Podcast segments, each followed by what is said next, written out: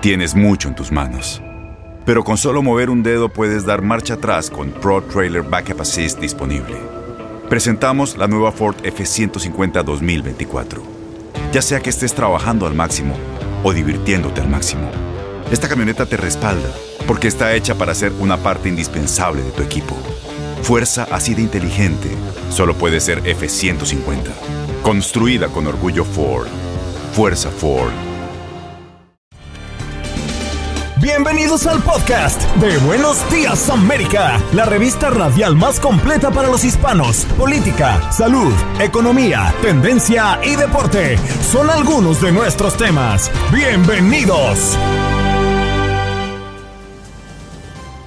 Hoy en Buenos Días América conversamos con Joel Villarreal, alcalde de Río Grande. Continúan llegando familias a la frontera. Mientras que el doctor Jorge Martínez Cuellar, hoy 30 de marzo, se conmemora el Día del Médico en los Estados Unidos, una buena fecha para reconocer a todos estos profesionales que tanto han luchado y tanto se han sacrificado en los últimos meses en todo el mundo. Raúl Painter, como toda la semana, nos acompaña desde Houston. Y Vitalia María Pérez, máster en medicina natural y tradicional, autora de cuatro libros. Hoy queremos hablar sobre qué es el Feng Shui y cómo publicarlo y cómo aplicarlo en nuestra vida y sobre todo en la salud de nuestro hogar. Tus mañanas están llenas de energía de la mano de Andreina Gandica y Juan Carlos Aguiar. Aquí, en Buenos Días América, hacemos un recorrido por esos temas que son importantes para ti. Noticias, inmigración, salud, el acontecer diario, las tendencias y por supuesto los deportes. Buenos días América, este programa es tuyo.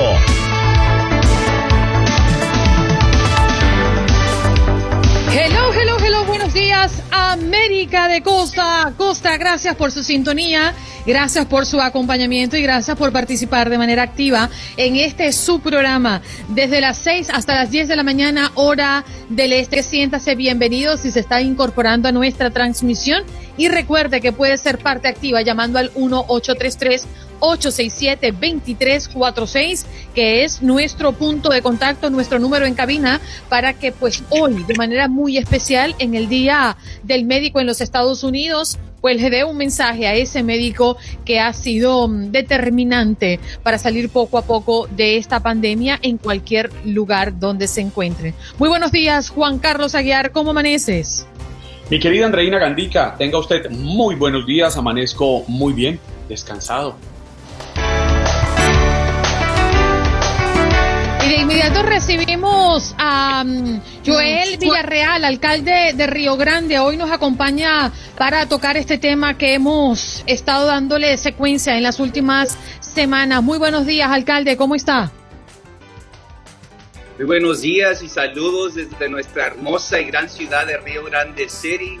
Gracias por la invitación y es un gran placer de estar con ustedes el día de hoy. Continúan llegando familias a las fronteras, alcalde. ¿Cuál es la situación? Siguen aumentando los números de detenciones uh, de inmigrantes uh, diariamente y también las persecuciones de vehículos han aumentado este periodo, este año, de enero a, marzo, comparado al, al, año pasado, que nada más eran dos, este año ya hemos tenido 13 persecuciones de vehículos. Este, en el tráfico de personas, uh, de armas y de drogas, desafortunadamente siguen aumentando los números. Alcalde, hasta el momento, ¿ustedes sienten que están recibiendo respaldo del gobierno federal para afrontar lo que parece ser una crisis, pero que no se reconoce así desde las máximas autoridades del país? Pues realmente aquí en el Grande en el Pico Valle del Río Grande, es algo que hemos experimentado por muchos años la inmigración, el tráfico de personas, de armas, de drogas. Esto no es algo nuevo. Este, esto es algo que hemos, como les estaba comentando, experimentado por muchos años. Este, y es algo que tenemos, sí tenemos la cooperación de las, las uh, fuentes o elementos de seguridad locales, estatales y federales que trabajan junto para asegurar la frontera Este, y sí estamos apoyando, apoyando plenamente a nuestros elementos de seguridad, porque ellos arriesgan sus vidas ah, por el bien de los demás. Pero sí estamos a este punto recibiendo ah, este, recursos, especialmente de elementos de seguridad, y seguiremos trabajando múltiples operaciones simultáneamente para combatir el crimen organizado. Pero como le estaba comentando, es algo, esto es algo que ya tiene años. Este, en todas las administraciones presidenciales hemos experimentado este tipo de, de, olas de, inmigrantes, ¿verdad? Es algo cíclico, no es algo eh, nuevo, pero desafortunadamente a veces eh, por cuestión de drama de política, este, se empiezan a comentar o tienen diferentes comentarios que exactamente afectan este, comunidades como Río Grande City, porque realmente esta comunidad es una comunidad muy bella, es hermosa. El mágico Valle del Río Grande es una región que realmente es, es muy hermosa y tenemos mucha gente que realmente este, están forjando el sueño americano y es algo que obviamente inmigrantes que vienen a los Estados Unidos quieren participar en forjar ese sueño americano. Alcalde, entendemos que una niña de nueve años murió esta semana ahogada. Eh, se considera que es la primera defunción de un menor en esta nueva oleada de migrantes en la frontera sureste. ¿Cuáles son los detalles de sus familiares? ¿Cómo venía eh, la niña acompañada por quién y cuál fue la situación?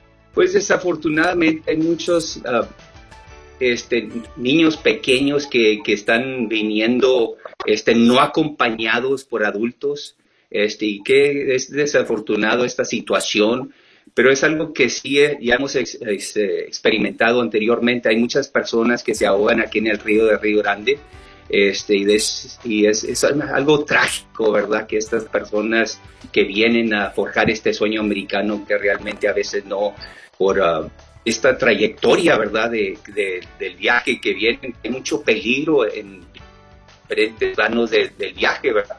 incluso aquí usando el Río Grande. Y no parece, ¿verdad? Pero a veces ah, las personas piensan que el, que el río, ¿verdad? Que no corre peligro, pero desafortunadamente sí lo corre. Hay personas que pierden sus vidas, ah, pero sí pequeños adultos que también ya se han, hayan fallecido, eh, ahogados aquí en el Río Grande. Este, los detalles, como le estaba comentando, es, es una situación muy trágica para los padres de esta pequeñita.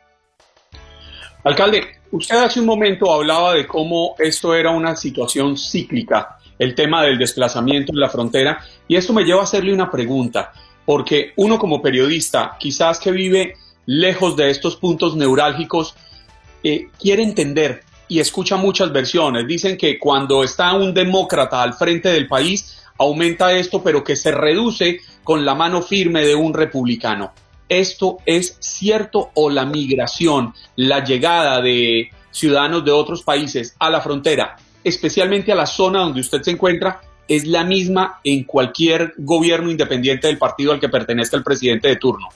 Es cierto, esto es independiente a qué presidente está, si es republicano, demócrata. Este, nosotros hemos estado luchando este, este tipo de migración, de ah, de, como le estaba comentando, el tráfico de drogas, de armas, este, pero es algo cíclico, este, independiente de qué presidente está, puede ser administración republicana, puede ser administración demócrata, pero los números son iguales y, y esto ha existido por décadas, no es algo nuevo, este, pero sí es importante que recibamos los recursos de los recursos verdad necesitados para, para manejar esta situación que obviamente tiene muchas consecuencias negativas y también positivas, ¿verdad? Dependiendo de qué versión o percepción la persona tiene. Hay personas que apoyan la inmigración, hay otras personas que no. También, por ejemplo, aquí en, en el Valle de Río Grande, el muro, este, hay personas que apoyan el muro, hay personas que no. Pero todos sí tenemos las... Ah, las comunidades fronterizas sí apoyan la seguridad de la frontera, la pues simplemente cómo. ¿Cuál es la combinación adecuada de personal, infraestructura y tecnología? y también a ambos lados de, la frontera. Este, he, tenido varias reuniones con ah, alcaldes aquí en México este, en la frontera y también ellos eh, también tienen el mismo, la, misma preocupación de seguridad. So, en ambos lados queremos seguridad, pero la cuestión simplemente, simplemente es cómo, cómo se va a hacer esto, es esa combinación adecuada para asegurar la frontera y mantener nuestra población segura. Alcalde, muchísimas gracias por estar con nosotros. Que tenga un lindo día y esperemos lo mejor para nuestra gente que está corriendo peligro en la frontera. Gracias por la invitación. Bien, Joel Villarreal, alcalde de Río Grande, continúan llegando familias a la frontera. Y por cierto, eh, para hablar de cifras em, precisas, los policías fronterizos arrestaron a unas 100.000 inmigrantes en febrero décimo mes, por cierto, de incremento consecutivo y la cifra más alta desde el 2019. El pico se registró en aquel mes de mayo con 144 mil personas en el momento en el que entonces el presidente Trump impuso una serie de medidas. Entre estas, ordenó que los que buscaban asilo debían permanecer en México en condiciones lamentables, ya lo sabemos, hasta que los tribunales vieran sus casos. Y la proyección para este mes de marzo es que la cifra de aprehensiones se sitúe en torno a los 150 mil. Solo la semana pasada, el día jueves específicamente, hubo mil arrestos. A muchos, sobre todo los adultos y eh, solicitarios, de, se les devuelve a México en aplicación de la regulación contra la COVID, pero recuerden ustedes que México no está recibiendo a, mm, eh, sobre todo a los niños que viajan solos, ¿no? Esa es una situación puntual de la que ya ha hablado el presidente Biden, Juan Carlos. Sí, Andreina. Lo que pasa es que es, es por eso queríamos llegar con, eh, con, con esa inquietud al alcalde. ¿Realmente esto es un problema que debemos enfrentar como Estado? ¿Este es un problema de todos que se vive en la frontera sur del país? ¿O es un problema de los demócratas? Y el alcalde, desde su percepción, lo plantea así. Esto es un problema independiente de a qué partido pertenezca el presidente que esté en, el, en ejercicio en este momento. Eh, es cierto, Joe Biden eh, tiene un incremento, pero es que veníamos también de un año de pandemia en el cual la frontera estuvo totalmente cerrada por cuenta del, coronavirus, pero además el presidente Trump tenía unos, unas medidas bastante fuertes, bastante restrictivas, que incluso algunos denunciaban que se llegaban a vulnerar los derechos humanos en la frontera sur del país. ¿Qué tanto esto bloqueó las intenciones de las personas que querían alcanzar el territorio estadounidense y qué tanto eh, el que se hayan levantado estas restricciones de, de manera tan rápida como lo ha hecho el presidente Joe Biden puede estimular, no se sabe todavía. Ese análisis tendrá que hacerse con el tiempo. Lo cierto es que en este momento hay una crisis o una situación con visos de crisis que parece no ser eh, aceptada abiertamente por el gobierno de turno pero el haber designado a Kamala Harris para que se ponga al frente de la situación, pues dimensiona lo que está pasando en la frontera. En Buenos Días América. Buenos Días América. Tu opinión importa. Nuestras redes sociales. Facebook. Buenos Días AM. Tu opinión importa. Instagram. Buenos Días América AM. Buenos Días América AM. Tu opinión importa. Día 69 de Joe Biden en la presidencia. ¿Cómo va su agenda? El gobierno del presidente Joe Biden prorrogó una moratoria federal a los desalojos de inquilinos que se han atrasado con el pago del alquiler durante la pandemia. La moratoria ahora estará en vigor hasta finales de junio. En otros aspectos, Biden anuncia que el 90% de los adultos serán elegibles para vacuna en tres semanas, mientras que la Casa Blanca adelantó que Biden grabó un mensaje en video que se emitirá el día de hoy martes durante la primera jornada de la conferencia virtual, mientras que Kamala Harris, la vicepresidenta, intervendrá en una sesión el miércoles. Estamos hablando de una conferencia sobre los hispanos y la economía. Día 69 de Joe Biden en la presidencia. ¿Cómo va su agenda?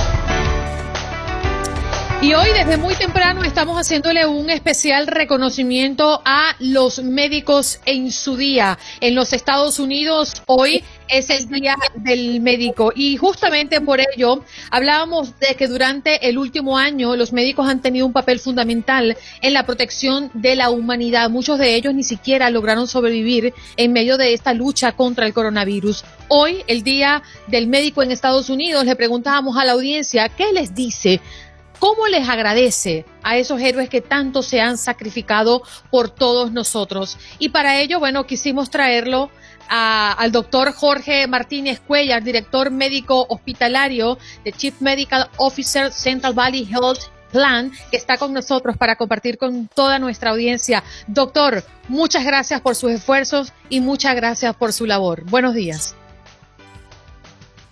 Buenos días, Andreina. Buenos días, Juan Carlos. ¿Cómo están ustedes? Espero que me estén escuchando bien. Sí, lo estamos escuchando bien con un poquito de delay, pero vamos a tener paciencia en, nuestra conversación. Nos encantaría que hoy, después de un año de pandemia, doctor, nos hable de su experiencia. ¿Cuál es el balance que usted hoy podría dar como médico ante lo que hemos vivido durante el último año? Pues les comento que ha sido un año bastante, bastante largo inusual, inesperado, eh, todavía con bastantes incertidumbres, cada vez aprendiendo más de, lo que es esta pandemia, algo que tocó a nuestra generación. Y bueno, eh, esperando que pronto podamos ya resolver lo que, lo que esperamos. Eh, básicamente, el resultado es lo que las entidades de salud pública han mostrado, bastantes muertes sobre más de medio millón de personas acá en todo el país, Aquí específicamente en California, sobre todo en el área central donde nos encontramos ahora y en el sur de California, lo que fue el mes de diciembre y enero fue bastante fuerte, como ustedes tal vez lo observaron. Y bueno, esperando que, que eh, con responsabilidad social finalmente nos podamos salir adelante de esta pandemia. Doctor Martínez, más que preguntarle, yo quisiera agradecerle en nombre suyo a todos los médicos, no solo de Estados Unidos, sino a los médicos del mundo porque durante años hablamos de los superhéroes y de niños teníamos unos superhéroes de, uniforme y capa. De grandes aprendimos a ver que los que libraban las peores batallas eran nuestros militares. Pero este año, 2020 y lo que llevamos del 2021, aprendimos que los héroes eran otros, hombres y mujeres vestidos con uniformes azules, blancos, con un estetoscopio, un termómetro en la mano y preparados para salvar vidas. Y por esto quisiera que nos contara como ser humano, más que como médico, cómo ha sido este año, qué tuvo que vivir el esposo, el padre, la persona que sufre y que siente temores como cualquiera de nosotros. Eh, bueno, muchas gracias por, tus palabras. Eh, yo creo que es una manera de extenderle eh, gratitud a tanta gente en el personal de salud enfermeras, terapistas respiratorios, todos los, servicios que, se encargan de, sobre todo atender a aquellas personas en los skill nursing facilities, en los hospitales, a todos los médicos en, consulta externa. Y realmente eh, fue bastante fuerte y ha sido bastante fuerte. Realmente eh, algo que nunca nos esperábamos. Eh, yo creo que lo más fuerte es ver el dolor humano y la impotencia ante ante un enemigo silencioso, un enemigo invisible y no tener muchas veces las herramientas porque, la ciencia aún no fue tan rápido, tan, tan inesperado que, que, fue realmente imposible tratar de, de, controlar esta enfermedad. Aún tenemos bastantes retos. Pero respecto que fue lo más difícil, claro, eh, aislarnos un poco de la familia para, para, para, proteger a los nuestros fue algo bastante fuerte pero yo creo que lo más, lo más duro es tratar la impotencia muchas veces de, de tratar de hacerlo mejor y a pesar de eso saber que estamos frente a un enemigo invisible que ante el cual no tenemos ningún tipo de arma sólida.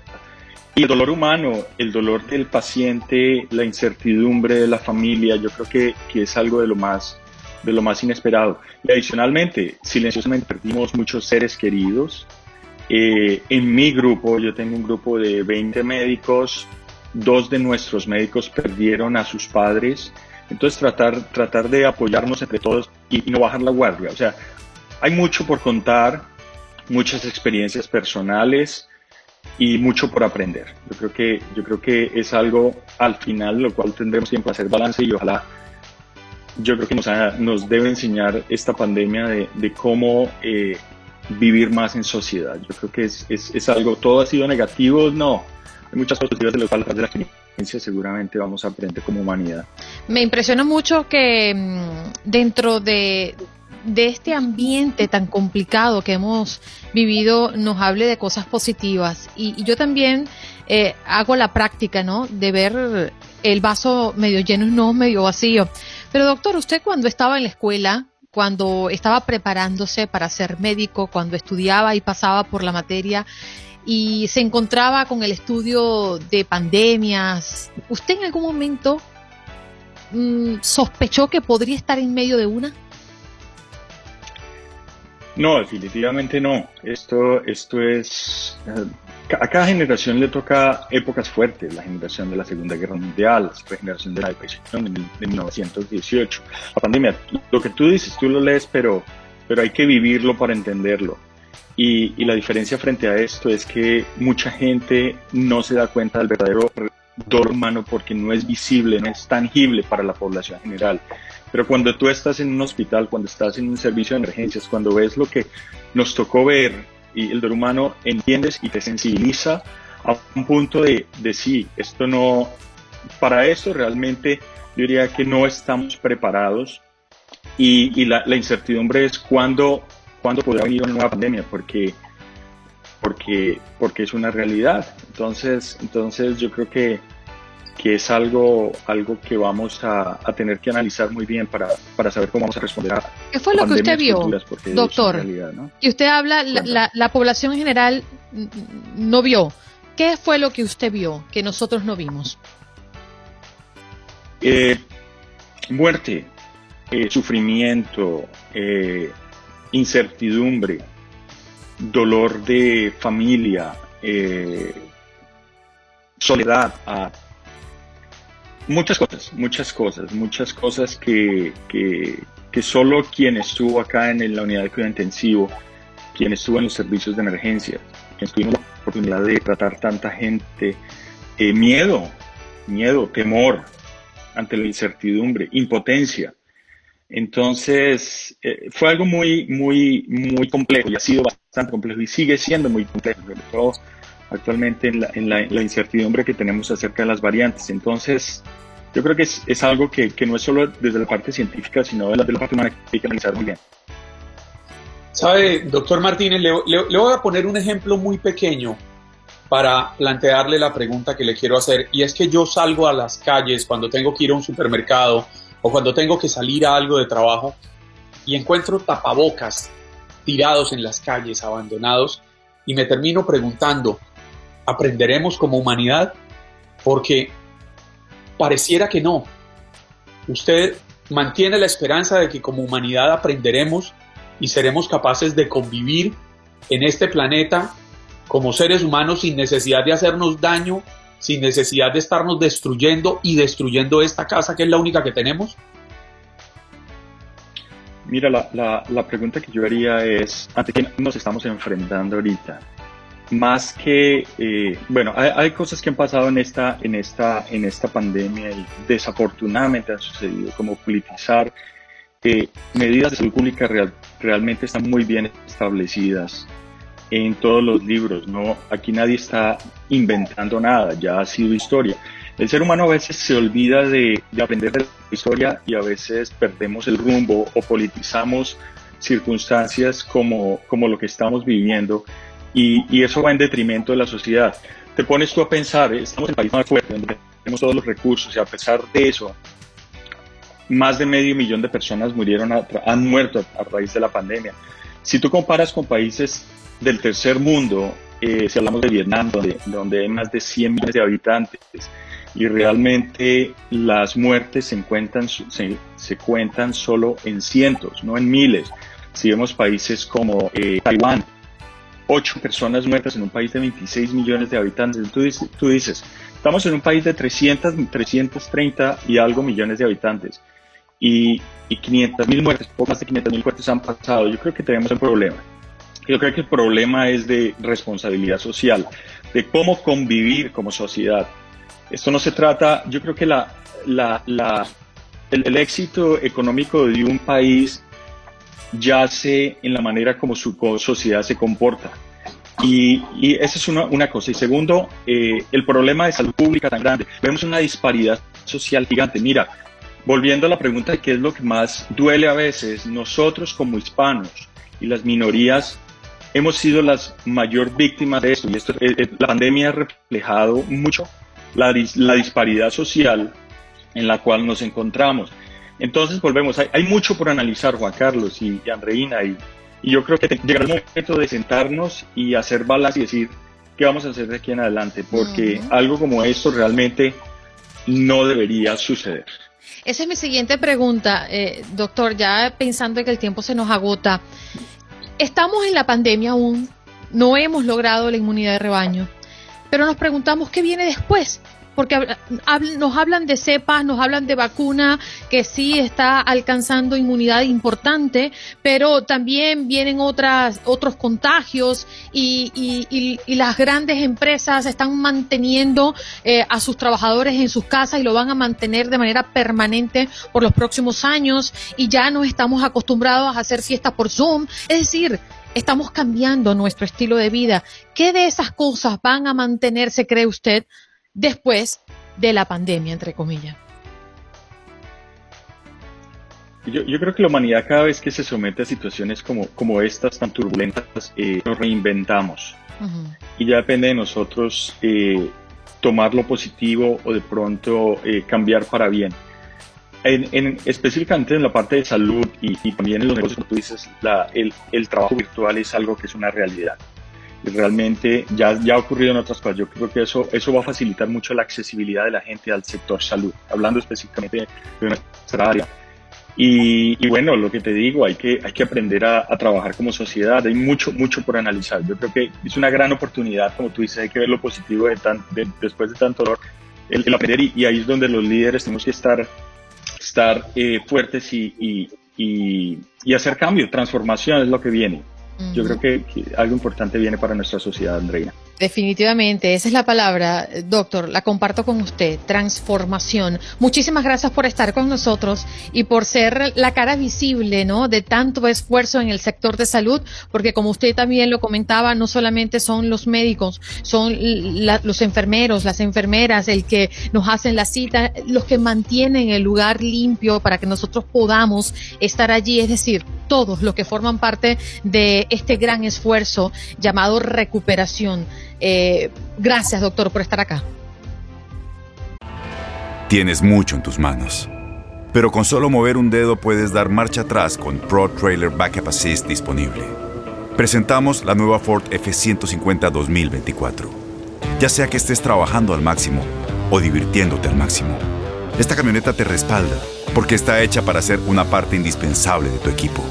Fuerza así de inteligente solo puede ser F150. Construida con orgullo Ford. Fuerza Ford. Bueno, listos y preparados. Hoy es martes y son las 9 de la mañana. Eso quiere decir que el consentido de este programa está listo para entrar. Good morning, Raúl Painberg. ¿Cómo te encuentras? Buenos días. Muy buenos días, Andreina. ¿Cómo te va? Aquí con algunos eh, problemas de mi audio, pero creo que ya lo resolví. No Ay, sé si bueno. ustedes me oyen bien. Aquí te escuchamos perfecto. sí, perfecto. ¿Cómo han estado? Bien, me da mucho gusto verlos. Juan Carlos, muy buenos días. Andreina, muy buenos días. Muy Mi buenos días. Raúl, buenos días. Bienvenido a esta su casa. Tienen cara de traviesos. Algún claro. pecado habrán cometido. No, ayer nos vacunamos. Ayer, ayer nos vacunamos. Ah, muy bien. Felicidades, Andreina. ¿Qué tal? ¿Cómo le fue? Y Juan Carlos también. Ah, felicidades a los dos. Muy, muy bien. No Entramos al grupo de los de los vacunados. Eso uh -huh. es muy buena noticia. Los, las personas en este programa que tenemos 48 años o más ya fuimos todas vacunadas.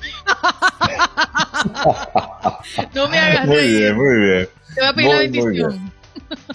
Muy bien, me da mucho gusto porque eso significa que vamos avanzando, eso significa que vamos dándole un paso adelante a esta terrible pandemia en la que todavía hay que esperar una cuarta ola, a decir de los médicos especialistas, y como ustedes seguramente lo han comentado, por tres factores fundamentales. Uno, el cierre del Spring Break en el que mucha gente eh, salió, convivió y se mezcló. En segundo lugar, por la forma en que muchas, eh, eh, muchos gobiernos han venido bajando la guardia con respecto a las medidas sanitarias. Y número tres, al descuido, al descuido personal, al descuido de nuestra comunidad, que obviamente traerá como consecuencia esta realidad. Pero yo quisiera platicar un poco de otro tema muy rápidamente, porque fíjense que hoy, hoy en día llama mucho la atención la forma en que los legisladores republicanos están de alguna manera tratando de cambiar algunas reglas de este llamado juego electoral.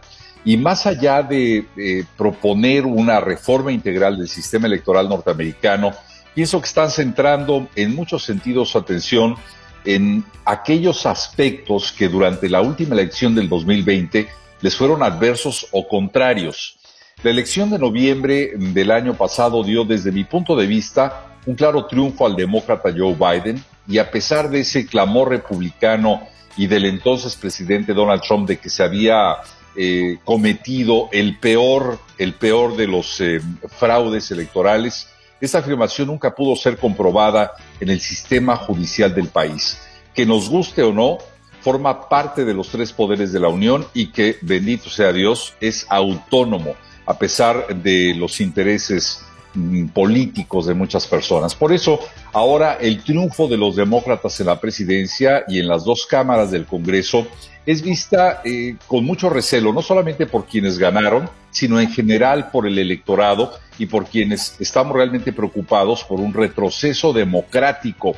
Y para ser eh, muy precisos, eh, esta mañana los republicanos están buscando limitar oportunidades para el voto adelantado y el voto ausente a los cuales acudieron masivamente los estadounidenses el año pasado, muy especialmente utilizado en el proceso por los demócratas. ¿Coincidencia que ahora los republicanos quieran reformarlo o limitarlo? No, definitivamente. Pienso que en política no hay coincidencias. En política la forma es fondo. Y pienso que es más que clara la intención republicana de allanar por este medio el futuro de los procesos electorales y buscar a través de estas medidas ventajas, eh, debo llamar unilaterales y poco democráticas. Iowa, Iowa es uno de los primeros eh, ejemplos de esta tendencia y Georgia es otro más, pero dependiendo del resultado de la discusión y del análisis de estas propuestas, otros o todos los estados del país podrían caer exactamente en lo mismo. Una cifra muy rápida. Más de dos millones de votantes en Iowa se inscribieron para votar en las elecciones generales del 2020, un número sin precedentes en una población de tres millones cien mil habitantes. De esos dos millones de votantes, participaron, de acuerdo a las cifras, 1.7 millones de electores. Más de un millón de esas boletas fueron enviadas por correo o en votación ausente. Ahí está una de las razones. Y sí, tampoco podemos decir que los demócratas se organizaron y desarrollaron una estrategia para ganar la elección. No, vivimos en medio de una pandemia que obligó a muchos a hacerlo de esa manera. Por eso pienso que no es esta una medida para beneficiar a uno u otro partido. Por eso me inclino a dudar de la intención republicana de ajustarla a su modo. El voto por correo y el voto ausente son derechos válidos creados para facilitar al elector su participación en estos procesos. En suma, para garantizar con este tipo de medidas que la democracia siga su curso en este país. Hoy en día los republicanos deben ponerse detrás de la oreja la máxima de Churchill que dice que la democracia es la necesidad de doblegarse de vez en cuando ante las opiniones de los demás es mi punto de vista. Raúl, fíjate que la polémica ha existido por años, ¿no? Y se ha puntualizado mucho más estas últimas elecciones presidenciales a propósito de la propuesta de muchos grupos que dicen que el sistema electoral en este país debe cambiar porque la mayoría no es la que realmente elige al próximo presidente. Más allá de, de, lo que haya pasado puntualmente por la polémica de que sí fue, de que hubo fraude, que no hubo fraude, que ya eso quedó claro y evidente. ¿Qué crees tú que es justo que la voluntad de la mayoría de las personas naturales que quieran elegir a un presidente no sea realmente el resultado definitivo. ¿Tú qué opinas? ¿Cómo bueno, en nuestros países, pues?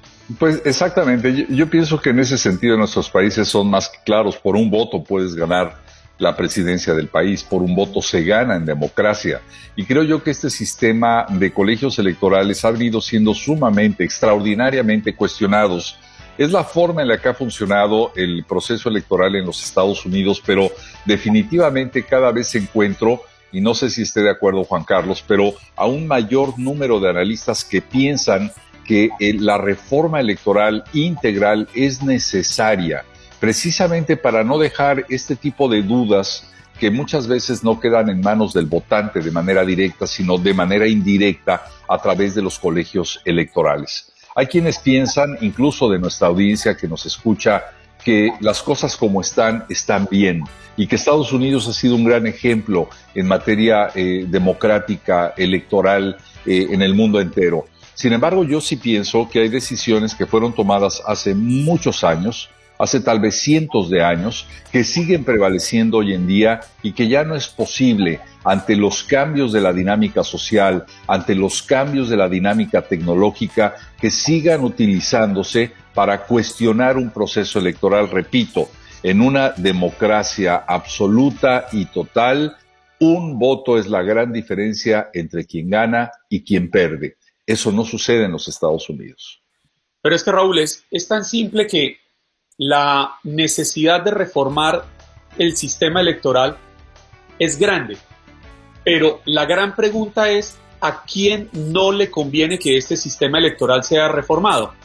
Yo, sin, sin, pertenecer a ningún partido político, me atrevo a responderle. A los republicanos. Solo basta revisar las elecciones de aquí para atrás y encontrar cómo nominalmente los republicanos han perdido casi todas las elecciones, pero aún así han llegado al poder. ¿Por qué? Por la dinámica del colegio electoral que le permite a su candidato acceder al poder sin necesidad de haber obtenido la mayoría de los votos populares. Sucedió, si, si hubiéramos tenido un sistema electoral diferente, eh, Donald Trump no hubiera sido presidente y hubiéramos tenido presidenta a Hillary Clinton. Y así tenemos ejemplos de aquí para atrás, varios.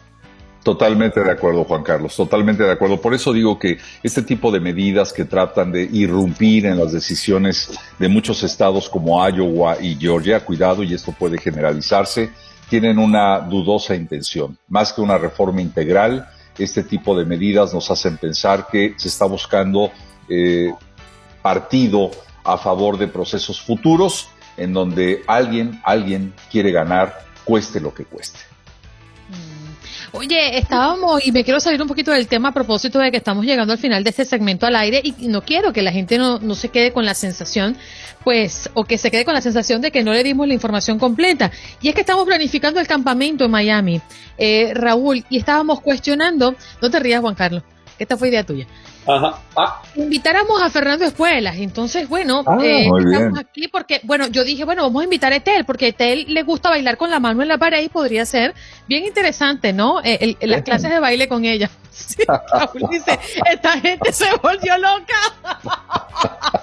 Entonces, bueno, no sé qué opinas tú, Raúl. Bueno, yo, yo pagaría por ver bailar a Fernando Espuelas, sin duda. Con eh, ah, ¿O ya es Fernandillo o todavía no es Fernandillo? No, no, no es Fernando. Todavía no, Fernando Espuelas, vaya. Don Fernando Espuelas. Don Fernando, don Fernandito.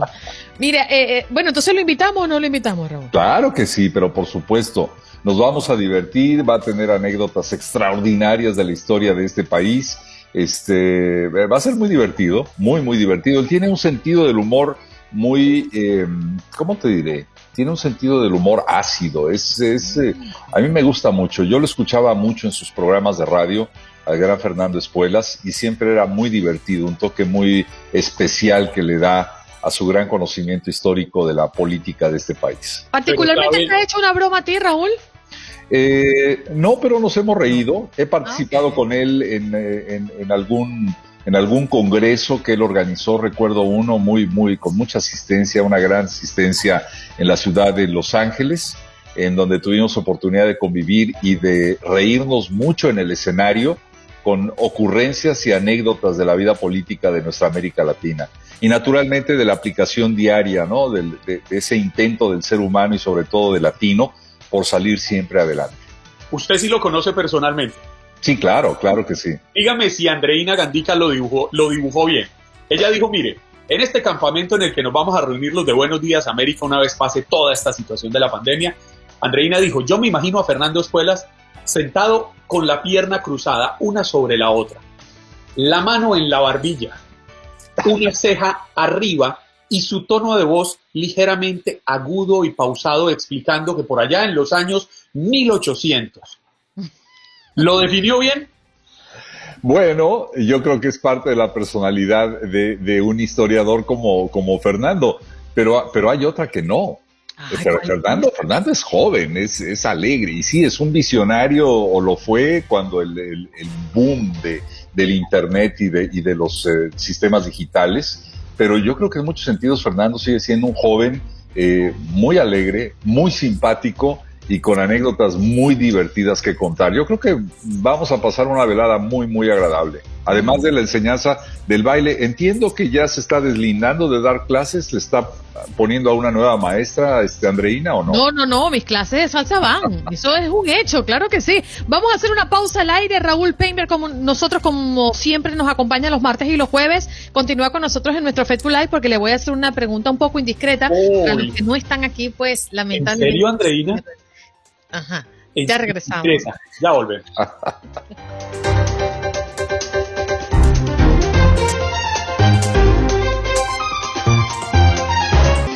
Estamos listos para recibir a nuestra próxima invitada. Ella es Vitalia María Pérez, máster de medicina natural y tradicional, autora de cuatro libros y hoy queremos hablar sobre qué es el Feng Shui y cómo aplicarlo en nuestra vida y sobre todo en la salud de nuestro hogar. ¿Cómo está Vitalia? Buenos días. Muy buenos días, Andreina. Muy buenos días, Carlos. Buen día a todos los oyentes de esta radio espectacular que nos mejora la vida. ¡Qué bella! Vitalia, háblenos un poco del Feng Shui. Em, creo que en tiempos difíciles como la pandemia, muchas personas buscan aferrarse a, a estilos de vida, a creencias, a otras culturas, comienzan a descubrir cosas, ¿no? Y el Feng Shui está dentro de esa eh, expectativa, ¿no? De mejorar nuestras vidas y hacernos sentir bien. ¿Qué es el Feng Shui? Bueno, mira, el Feng Shui es algo que viene de miles de miles de años y tiene una vinculación muy fuerte con la medicina china porque nos mejora la calidad de vida en nuestro hábitat. Ellos son observadores, eso es una filosofía, es un método de observación, es un método de vida que nos enseña cómo nosotros podemos, mediante nuestro entorno donde vivimos, captar las buenas vibraciones del lugar. También a veces el lugar no tiene buenas vibraciones o nosotros hemos hecho algo para que no lo tenga. Por ejemplo, hay casas donde usted entra y siente un ambiente enrarecido. Hay otras casas donde usted entra y no se quiere ir, se siente muy bien. Bueno, todo eso lo estudia el Feng Shui y es parte de, la de los estudios de la medicina china. Hoy que es el Día del Médico, pues estamos haciéndole un poquito de, honor a este saber ancestral que parte de China. Vitalia, pero ¿qué tanto eso puede realmente influir en esas energías que uno, que uno encuentra en nuestros hogares? O sea, yo sí puedo llegar a mi casa y decir, siento como el ambiente pesado, quizás debería invitar a alguien a que venga y me ayude a ver qué, qué, qué, si hay algo extraño. Mira, Juan Carlos, todo es energía, todo lo que nos rodea es energía, todo lo que entra por nuestra vista es energía, igual que lo que respiramos y lo que comemos, lo que percibimos. Yo te voy a poner un ejemplo. Desde el punto de vista de mi experiencia profesional, donde yo asesoro y consulto sobre el Feng Shui, principalmente en la salud. El Feng Shui no tiene que ver nada con ninguna religión y lo más lindo de todo es que respeta todas las religiones y lo puede aplicar cualquier persona. Por ejemplo, hay, una, hay personas que están en depresión. En esta época se ha presentado mucho la depresión en las personas por estar trancados en su casa, no comunicarse, eh, muchachos jóvenes que no van a la escuela. Bueno, si usted está en depresión, un ejemplo, una persona que es deprimida y está en una casa donde predomina el color azul, o en una habitación donde predomina el color azul, como yo una vez vi en una de mis visitas para hacer Feng Shui, y era una señora donde todo el cuarto era en azul, pero entonces el cubrecámara en azul, los adornos de, de la cómoda eran en azul. Esa crea lo que es la sensación blue, que se llama, que es melancólica. La música blue es melancólica, es de añoranza. Entonces, ¿qué va a hacer esa persona rodeada del color azul? Si está deprimida, se va a sentir más triste, más sola, más deprimida. Entonces, hubo que hacer un cambio a la decoración de la casa, porque el color tiene una longitud de onda que entra por nuestra vista y influye en nuestras emociones. Entonces le hicimos un cambio y le pusimos toques de color anaranjado, del color de la zanahoria, de la mandarina, que es el revitalizador de la naturaleza, es un color revitalizante. Y ya la persona empezó a sentirse mejor. El ambiente influye, la salud de tu casa influye en ti. Otro caso que te voy a decir, Juan Carlos y Andreina, y ustedes, amigos que nos están escuchando. Si usted tiene un niño hiperkinético, o sea, hiperactivo, eso también lo he visto mucho, y el cuarto de ese niño está lleno de diferentes colores, de diferentes muñecos. A veces hasta las sábanas tienen eh, mm, imágenes de muchachos en, eh, de las aventuras, etcétera. Entonces, demasiada información, demasiada información en un niño que es hiperkinético, en vez de sedarlo, lo sobreexcita. Entonces, mm. tiene que buscar colores pasteles en ese cuarto de ese niño y evitar sobrecargas de juguetes ni de información visual, de tantas imágenes. Entonces tienes que ser. Mm. Hay tantas cosas que el Feng Shui nos puede mejorar en la vida, en el amor. Vitalia, a propósito de esto, Yanira Gómez, una de nuestros oyentes, eh, pregunta, ¿es malo poner un espejo al frente de la entrada de la casa, según el Feng Shui? Bueno, hay muchas cosas en el Feng Shui que después se ve que si tú pones un espejo a la entrada de tu casa, estás reflejando, el espejo refleja. ¿Qué refleja? Lo que puede entrar a tu casa lo bota para atrás. Y entonces se dice que no se debe. Mira, yo les recomiendo a ustedes, este libro yo lo acabo de sacar, en el cuarto libro, acaba de salir. A ver. En Amazon. Causal Feng Shui. Incluso tuve la, grata eh, información de Amazon que me felicitaron porque fue el libro más vendido en febrero en Amazon. ¡Oh! Está, Italia. ¡Felicidades! sí, Causal Feng Shui es un libro que eh, lo puede obtener cualquier persona, tanto en formato digital como en formato libro. Si vive aquí en Estados Unidos, lo puede pedir en libro y si vive en otro país, lo puede pedir en formato digital, que cuesta $9.99. O sea, es un precio asequible a cualquiera. En formato libro sí cuesta un poquito más, que cuesta $21.99. Las personas que van a encontrar en ese libro, Vitalia, este libro está basado en, mis experiencias como asesora de Feng en casos que yo, en tanto en clases como he dado en posgrado, en distintas universidades, como también en los casos que he asesorado en Perú, en Estados Unidos, en Ecuador y en Cuba. Tiene casos reales, todos son reales, bajo mi responsabilidad. Incluso muchas personas han puesto sus nombres y sus apellidos y el lugar donde viven. Y fíjate lo que dice este libro. Cuando el ojo del hombre busca algo, el hecho de buscarlo lo crea. Ponga usted la energía de lo que usted quiera traer a su vida. Mira, otro ejemplo que les voy a decir a todas las personas que quieren bajar de peso. Si usted tiene en el comedor colores sobre excitantes como rojos, naranjas, el amarillo, usted va a comer en exceso. Fíjense cómo influyen estas cosas del Feng Shui. Es tan hermoso como nos cambia y nos mejora la vida nos trae salud, nos trae armonía, nos trae equilibrio a la vida. Que entonces yo les recomiendo, si usted quiere bajar de peso, entonces trate de que la decoración de su, de su comedor sea con tonos azules que sedan. Mm. Vajilla azul, mantel en azul, servilletas con tonos azules, todo lo que sea en azul para que le cede esa ansia de comer. Usted va a comer sus alimentos, a ingerir sus alimentos sedados, tranquilo y no va a comer en exceso. Son estudios médicos, son estudios de observación de miles de años que dan muy buen resultado a la vida. Interesante. Tomen, tomen un vaso azul o con decoración en azul. Bueno, la clásica vajilla china Mire mi vaso. Ah, mira, es con, con toques en florecitas azules, con fondo blanco. Generalmente ustedes la conocen en los jarrones chinos, en, la, en lo que es la, la vajilla de oriental, no solamente china. Eh, tiene mucho azul porque ellos tratan de sedar esa ansia de comer más. Sí. ¿Sabe, Vitalia? Yo, yo quiero hacerle una pregunta muy puntual. ¿Qué tanto nosotros, los seres humanos, influimos en el cambio de la energía de nuestros hogares?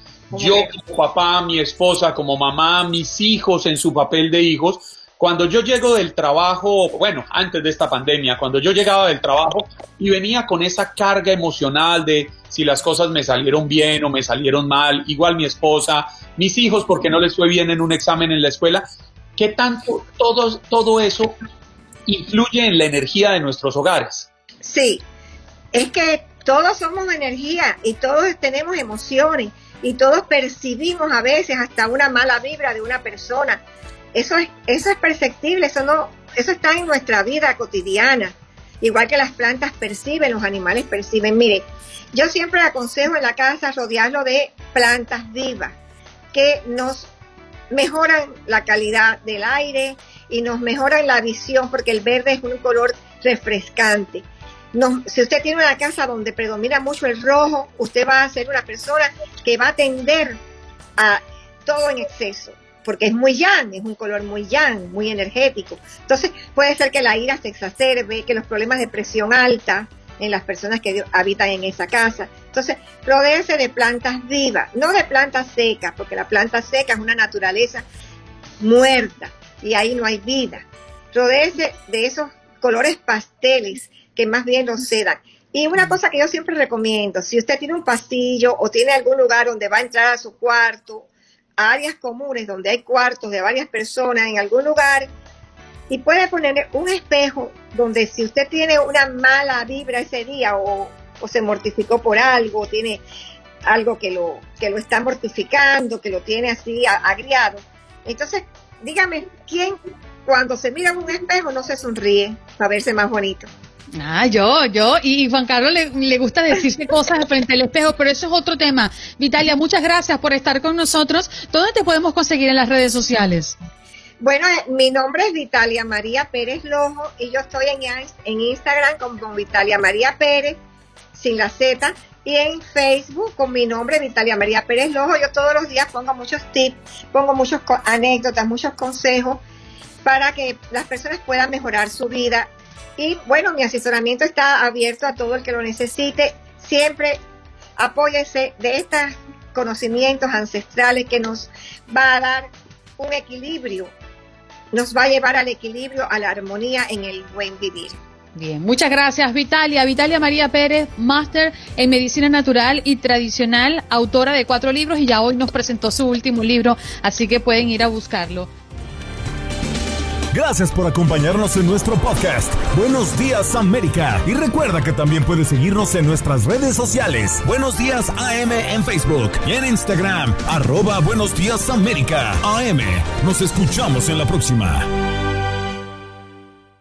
Boost Mobile tiene una gran oferta para que aproveches tu reembolso de impuestos al máximo y te mantengas conectado. Al cambiarte a Boost, recibe un 50% de descuento en tu primer mes de datos ilimitados. O, con un plan ilimitado de 40 dólares, llévate un Samsung Galaxy A15 5G por $39.99. Obtén los mejores teléfonos en las redes 5G más grandes del país. Con Boost Mobile, cambiarse es fácil. Solo visita boostmobile.com. Boost Mobile, sin miedo al éxito. Para clientes nuevos y solamente en línea, requiere AroPay. 50% de descuento en el primer mes requiere un plan de 25 dólares al mes. Aplican otras restricciones. Visita Boost Mobile para detalles.